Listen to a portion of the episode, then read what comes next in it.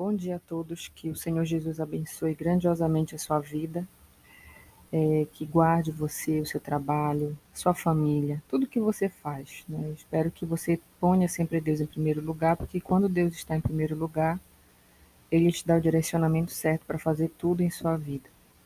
Certo? Hoje vamos falar sobre é, necessidade. O que que traz a necessidade espiritual interior? E o quão importante a gente saber saciar essas necessidades para que a gente não traga problema para a nossa própria vida. É, o que, que acontece? A gente, é, vamos, vamos fazer um comparativo, né? por exemplo, quando você tem uma necessidade de se alimentar, por exemplo, você tem que executar ações para que aquela necessidade seja saciada. No caso, você vai ao supermercado, né, compra um alimento e você se alimenta. Então você está ali satisfazendo uma necessidade vital que é alimentação, né? Alimentar o seu próprio corpo. O ser humano ele é repleto de necessidades em várias áreas da vida, né? Tanto é, falando corporalmente, né? Olha, a gente tem necessidade de higiene pessoal, né? Você sente a necessidade de tomar um banho, lavar o seu cabelo, né? Escovar os dentes. É, você tem necessidade no seu corpo, você tem necessidade de se alimentar, e você também tem outras necessidades que está relacionada a aspectos da sua vida, né? Por exemplo, você tem necessidade de ter um emprego para poder se sustentar, sustentar sua família, né? Você tem a necessidade de constituir uma família, você tem a necessidade de ter um casamento bom, feliz, saudável. Né? Então, a gente, a gente encontra, na verdade, é, várias necessidades básicas que a gente precisa estar tá satisfazendo a gente precisa encontrar um meio de satisfazer essas necessidades, né? Quando é, isso é algo assim básico, né? Todo mundo, é, todo mundo procura e tem que satisfazer isso. Agora, quando a pessoa ela passa por muitos momentos difíceis, traumas, né? Desde a infância, adolescência, então, é, na verdade, o que, que, que acontece?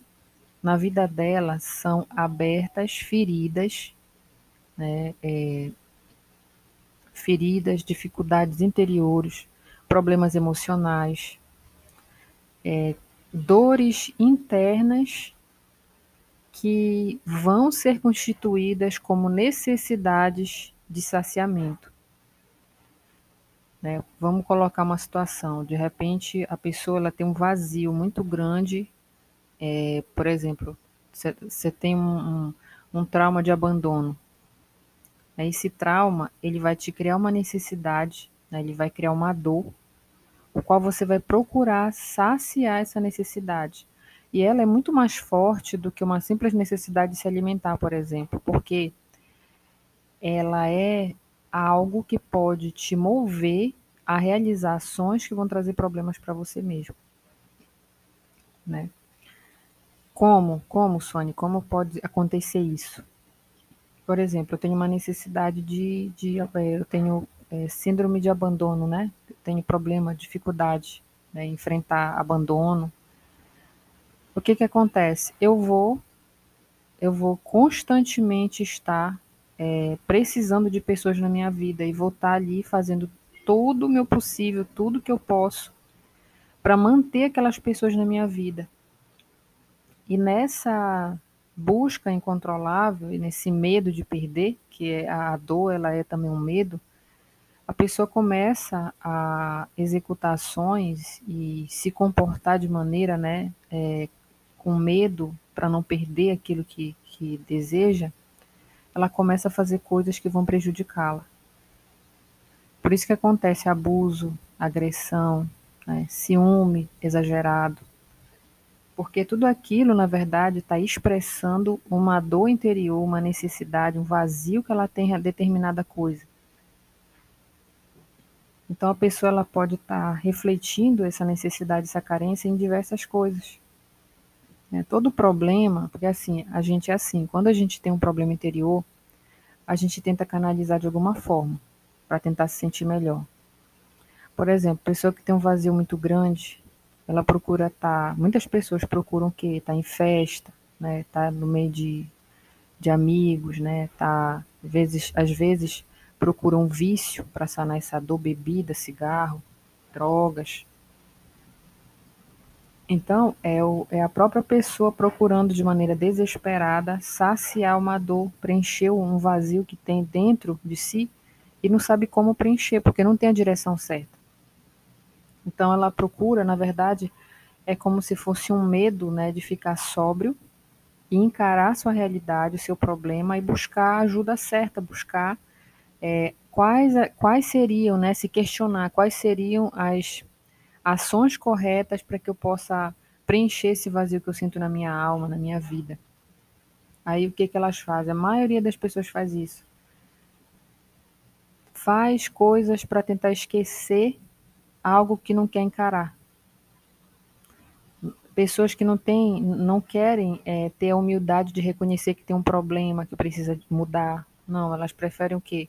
Esquecer. Se distrair com outras coisas para não lembrar do, da sua dor, do seu problema, do seu vazio. E a gente vê o quanto é importante dar atenção para isso. Porque quem não dá atenção para isso vai se ferir bastante.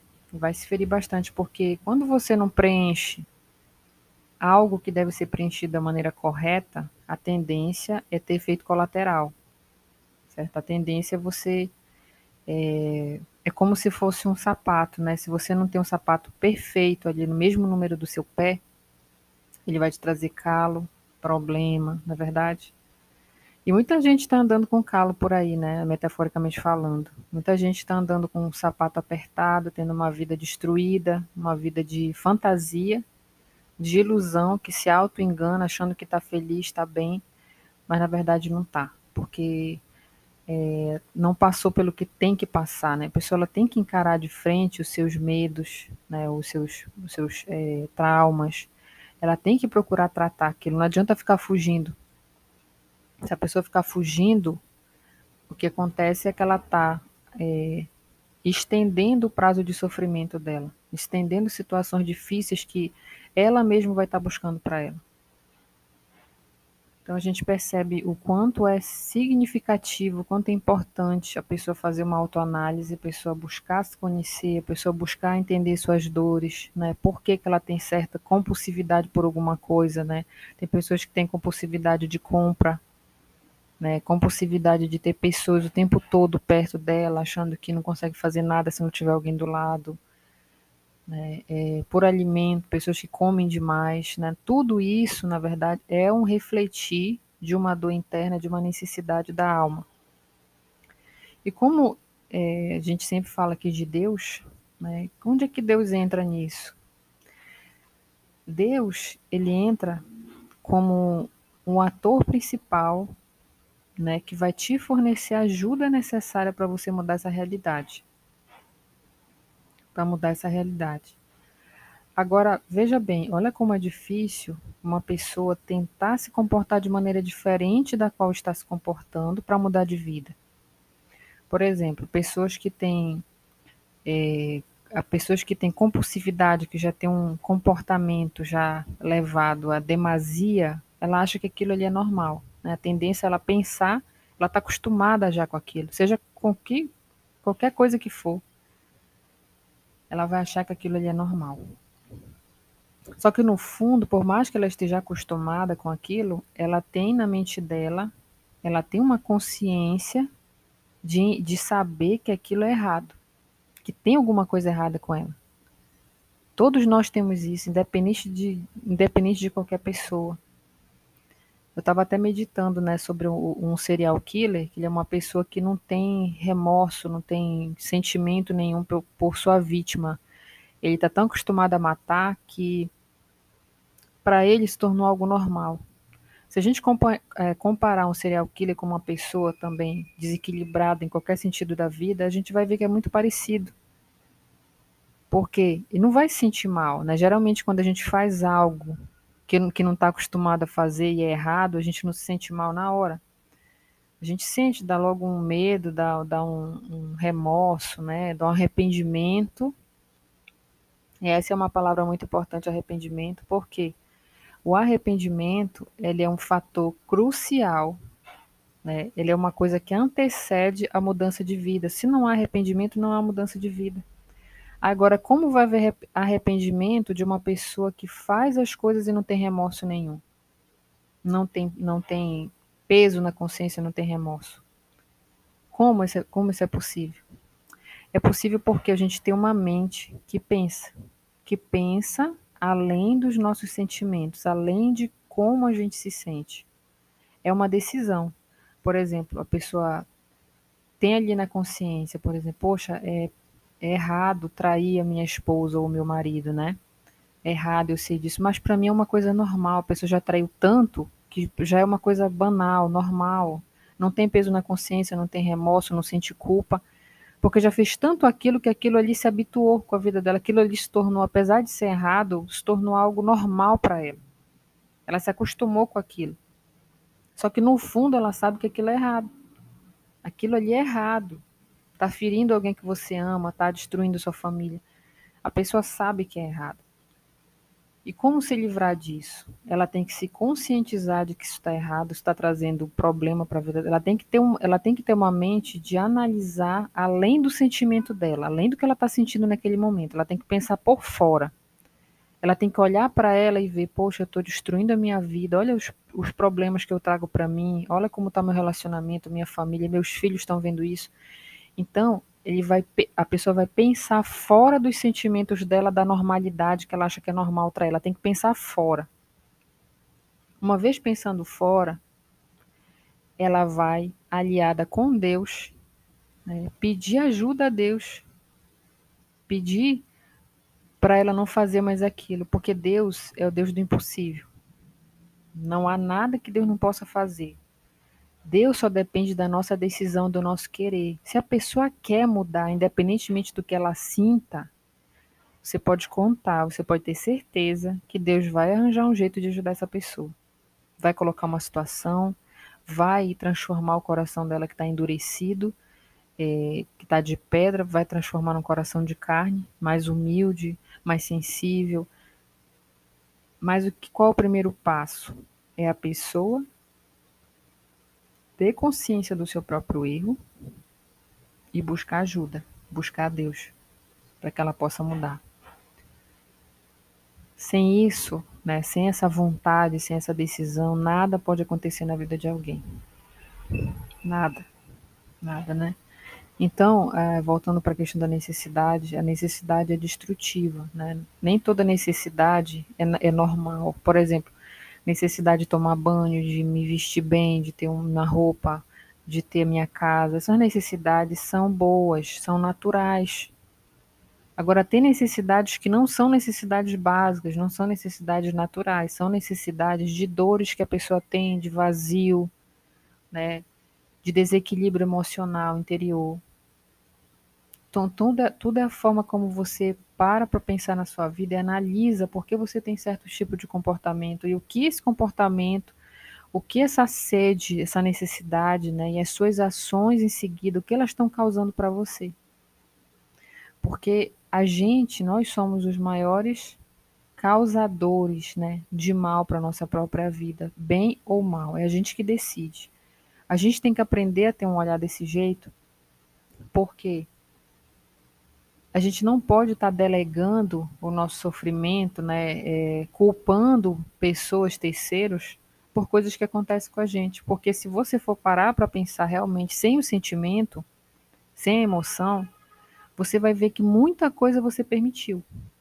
Muita, muitas pessoas que hoje estão sofrendo não estão sofrendo por causa de efeito do, dos outros, de problemas dos outros, de ações dos outros. Não, não é por isso a maioria dos problemas delas que elas passam é proveniente das próprias ações e permissões, coisas que elas permitem, coisas que elas toleram que não era para tolerar, que não era para permitir, não era para ver aquilo, aquela situação, aquela vida como algo normal e natural.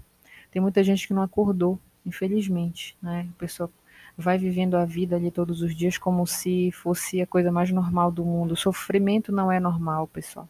Nunca foi, nunca será.